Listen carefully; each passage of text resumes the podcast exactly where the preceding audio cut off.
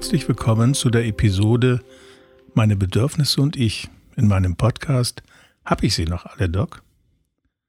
Sie haben ja in den bisherigen Folgen bereits etwas zu der zentralen Bedeutung der Gefühle in unserem Leben erfahren können. Und Sie wissen nun, dass es nicht nur darum geht, sich in ihnen zu verlieren, sich gleichsam in ihnen aufzulösen. Ich nehme einmal sehr emotionsgeladene Gefühle dabei aus, in denen man sich sehr gerne verlieren kann und sich auch auflösen möchte, für eine kurze Zeit. Für überwältigende Freude, einen intensiven Orgasmus, hellste innere Klarheit oder vollkommene Zufriedenheit. Dabei handelt es sich allerdings nur um einige Sekunden oder Minuten, länger halten diese wundervollen Gefühle ja nicht. Es besteht also keine Gefahr, sich über längere Zeit darin zu verlieren. Anders sieht es da bei den eher als unangenehm erlebten Empfindungen aus, wie sie bei depressiven Elementen, angstbesetzten Situationen oder Einsamkeit gefühlt werden können.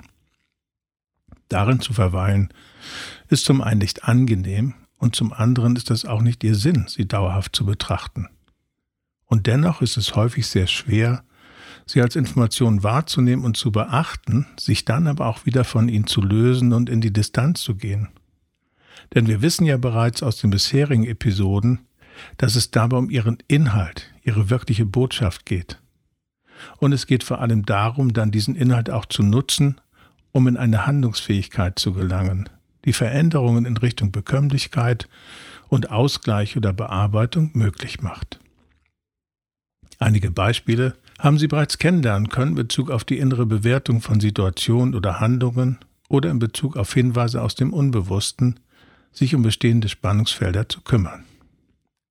Zum allergrößten Teil allerdings erfüllen die Gefühle die wichtige Aufgabe, sie auf ihre Bedürfnisse, Sehnsüchte oder Wünsche hinzuweisen. Und das ist bei unserer Suche nach einer sicheren Orientierung und zum Erwerb der beschriebenen emotionalen Kompetenz von zentraler Bedeutung. Denn nicht alle Bedürfnisse sind dem Bewusstsein pausenlos bekannt. Das wäre bei deren Fülle für die meisten Menschen auch nicht besonders hilfreich und führte eher zu Verwirrung und Orientierungsverlust. Denn bereits wenn wir morgens aufstehen, warten ja zahlreiche Bedürfnisse mit uns auf Beachtung und Berücksichtigung an diesem neuen Tag. Wenn man also morgens in den Spiegel schaut und sich freundlich zulächelt, kann man sich durchaus die Frage stellen, na, wie viele sind wir denn heute am Morgen? Da ist vielleicht der Ehrgeiz zu finden, den Tag gut zu bewältigen, da zeigt sich vielleicht das Bedürfnis nach liebevoller Zuwendung durch den Partner. Vielleicht ist es auch der Wunsch dabei, sich Bewegung zu verschaffen und den Körper da besonders intensiv zu genießen in der Natur. Oder Sie haben das Bedürfnis, nach dem Stress der letzten Zeit nun einmal Ruhe in diesen Tag zu bringen und wieder mehr Gelassenheit zu leben. Da habe ich jetzt nur einen kleinen Teil der Anteile genannt, die möglicherweise als Bedürfnis, Wunsch oder Sehnsucht in ihnen vorhanden sind, ohne dass sie direkt davon Kenntnis haben, die aber doch nach Erfüllung streben. Und ihre Gefühle erfüllen dann genau diese Aufgabe. Sie weisen sie zu einem passenden Anlass, zu einer Begebenheit im Alltag auf diese Bedürfnisse hin. Das Wort passend heißt dabei nur leider keinesfalls, dass es ihnen selbst passend erscheint in der jeweiligen Situation. Ganz im Gegenteil ist es nicht selten möglich, dass ihnen eine solche Botschaft, ein Hinweis auf ihre unterschwelligen Bedürfnisse, als gänzlich unpassend erscheint. Denn wenn eine Freundin ihnen gerade freudestrahlend von ihrer Beförderung am Arbeitsplatz erzählt, und wenn sie beim Hören dieser Information in Tränen ausbrechen, weil sie das auch gerne erleben würden, es ihnen aber versagt bleibt, dann ist das nicht besonders erquicklich. Und wenn Sie in eben dieser Situation einen Wutanfall erleben würden, weil Sie es ungerecht fänden, dass gerade diese Freundin und nicht Sie selbst berücksichtigt worden sind, wäre das auch nicht besonders schön. Deshalb fallen die Botschaften Ihres Unbewussten als Hinweise auf die eigenen Bedürfnisse auch selten dergestalt drastisch aus. Aber es kann schon sein, dass sie von einer unerklärlichen Traurigkeit befallen werden, die auch noch einige Zeit anhalten kann. Und es wäre auch möglich, dass sie irgendwie aggressiv auf Kleinigkeiten reagieren, als Hinweis auf die erwähnte unterschwellige Wut. Und während sie noch vor kurzer Zeit diese Gefühle in dieser Situation tatsächlich als unerklärlich empfunden hätten, wären sie heute bereits in der Lage, die Botschaft zu verstehen. Das ist doch großartig, oder? Es ist doch ein sehr gutes Gefühl, wenn man sich und seine Bedürfnisse Schritt für Schritt immer besser kennenlernen kann, um ein erfülltes, angemessenes und gesundes Leben zu führen und den Alltag bekömmlich zu gestalten. Und es ist ein ebenso gutes Gefühl, wenn man so ein Leben führen kann, in dem man sich wiederfindet und erkennt, oder? Und wieder werden Sie auch erkannt haben, dass man sich ein wenig Achtsamkeit und Zeit nehmen muss, um das Gefühl hinter dem Gefühl zu erkennen, die eigentlich wichtige Botschaft zu empfangen. Denn in unserem Beispiel bedeutet das, hinter Traurigkeit und Wut steckt in beiden Fällen die Information, du bekommst nicht genug Aufmerksamkeit oder du wirst nicht genug beachtet oder deine Arbeit wird nicht angemessen bewertet oder ich habe ein Bedürfnis danach, angemessen belohnt zu werden für meinen Einsatz und für mein Engagement und für meine Leistung. Und Sie fragen sich jetzt, von welchem Nutzen eine solche Information denn nun eigentlich sei. Na ja, also dieser Nutzen ist wirklich sehr vielfältig. Erstens werden Sie auf ein inneres Spannungsfeld hingewiesen, das sicher schon hin und wieder in Ihrem Bewusstsein oder als Gefühl aufgetaucht ist, aber von Ihnen nicht ausreichend beachtet wurde. Wie wir wissen, machten dauerhafte Spannungsfelder krank.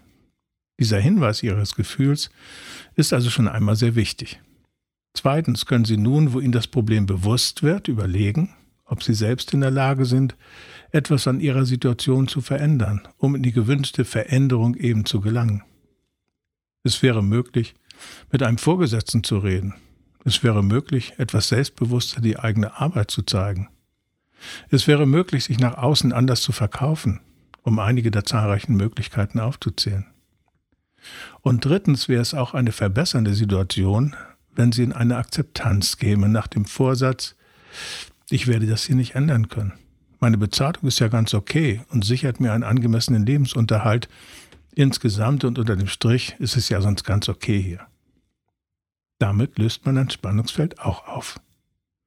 Und es bestünde natürlich auch die Möglichkeit zu sagen, also auf Dauer möchte ich unter diesen Bedingungen nicht weiterarbeiten. Ich spreche also eine innere Kündigung aus.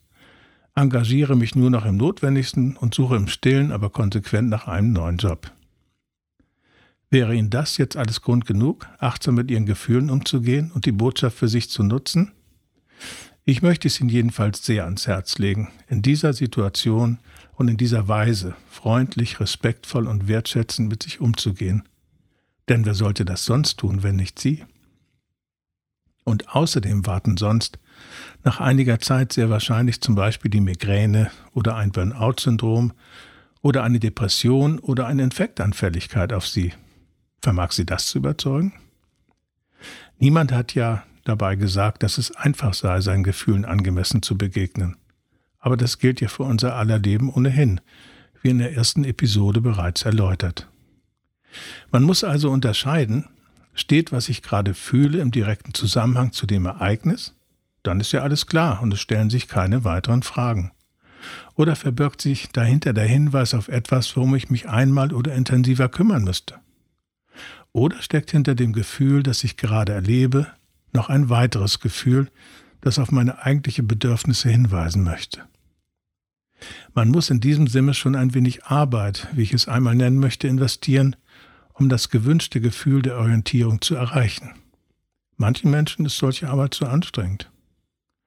Wenn ich es aber abwäge, ob ich ständig mit unwohlen Gefühlen leben möchte, ob ich ein Leben führen möchte, das mir nicht wirklich gerecht werden kann, ob ich ständig die Augen davor verschließen möchte, wie es mir wirklich geht und welche Probleme ich besser lösen möchte, oder wenn ich am Ende in der Konsequenz zahlreiche Krankheiten erdulden müsste, dann scheint mir deutlich einfacher, die nun einmal erforderliche Arbeit im Umgang mit meinen Gefühlen zu leisten, um all das nicht so zu erleben. Aber ein Zwang ist das natürlich nicht, und jeder hat ja die freie Wahl, was den Umgang mit sich selber betrifft. Es wäre spannend zu erfahren, wofür Sie sich an dieser Stelle entscheiden möchten, falls sich Ihnen tatsächlich hier auch diese Frage stellt. Und für jene Zuhörer unter Ihnen, die noch einige Beispiele dazu hören möchten, welche Bedürfnisse hinter welchem Gefühl sich verstecken können, führe ich gern noch solche an. Wenn Sie etwa in einem Restaurant sitzen und sich darauf freuen, endlich einmal in Ruhe ohne jede Störung ein sehr köstliches Mahl zu genießen, weil das sonst kaum möglich ist, werden Zufriedenheit, Freude und Wärme wahrscheinlich die Gefühlsbotschaften sein. Anders hingegen werden sie empfinden, wenn sie zwar essen gehen, um einmal aus dem Haus herauszukommen, weil ihnen sozusagen die Decke auf den Kopf fällt und sie Gesellschaft suchen. Dann werden trotz der wunderbaren Menüfolge bei ihnen Traurigkeit und Leere vielleicht zu spüren sein. Der Hinweis lautet dann hinter diesen beiden Gefühlen, du bist einsam, hast große Sehnsucht nach einer Beziehung. Und genau dieses Bedürfnis wird ihnen dann indirekt über Einsamkeit und Leere vermittelt. Wenn Sie in einem weiteren Beispiel die Einladung für eine Familienfeier ablehnen, weil Sie einfach keine Lust darauf haben, wird das möglicherweise Schuldgefühle auslösen können. Diese Schuldgefühle stehen aber eigentlich für Ihr Bedürfnis, ich darf mir auch erlauben, eigenen Bedürfnissen nachzugehen und das ist völlig in Ordnung so. Diese Reihe ließe sich natürlich beliebig erweitern, aber es ist sicher hilfreicher, wenn Sie in den nächsten Tagen einmal versuchen, Ihre eigenen Gefühle in die drei genannten Kategorien einzuordnen und zu verstehen. Und es kann dann sehr spannend sein, herauszufinden, ob sie Lösungswege finden oder Möglichkeiten entdecken, ihre Bedürfnisse zu erfüllen, oder ob sie leider anerkennen müssen, dass die Situation so ist, wie sie ist und kaum zu beeinflussen oder nur auszuhalten ist. Aber auch das ist ja, wie Sie erfahren haben, sehr hilfreich, weil Sie dann alle Bemühungen, Anstrengungen und Kräfte für eine aussichtslose Sache künftig einsparen können und für ihre erreichbaren Bedürfnisse nutzen können. Und falls Sie nun das Bedürfnis verspüren, sich auf diesem Wege weiter zu orientieren, lade ich Sie sehr gerne zur nächsten Folge meines Podcasts ein.